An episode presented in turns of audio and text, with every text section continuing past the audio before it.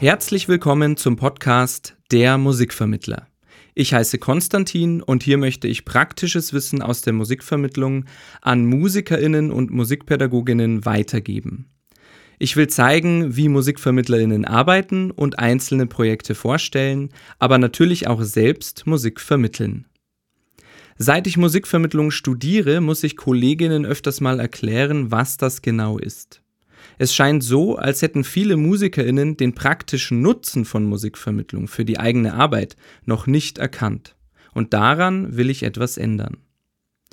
Für mich persönlich ist Musikvermittlung vor allem ein Handwerkszeug. Es gibt lernbare Methoden, die Künstlerinnen dabei helfen, ihre eigene Begeisterung für ein Werk stärker auf das Publikum zu übertragen oder das Publikum überhaupt erst an ein Genre heranzuführen.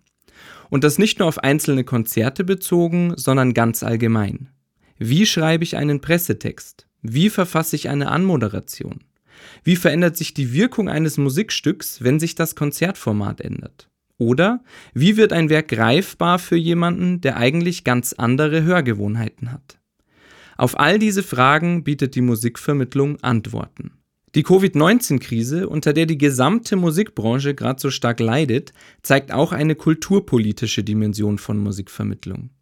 Nur wer langfristig die Begeisterung für ein Genre vermitteln kann, nur wer Menschen neue Zugänge zu anspruchsvoller Musik bieten kann, wird den gesellschaftlichen Rückhalt bekommen, den die Musikszene so dringend braucht. Oder andersherum, je weniger Leute etwas mit klassischer Musik oder mit Jazz oder mit jedem anderen Genre anfangen können, desto kleiner ist die Lobby, die sich für den Erhalt dieses Genres stark macht.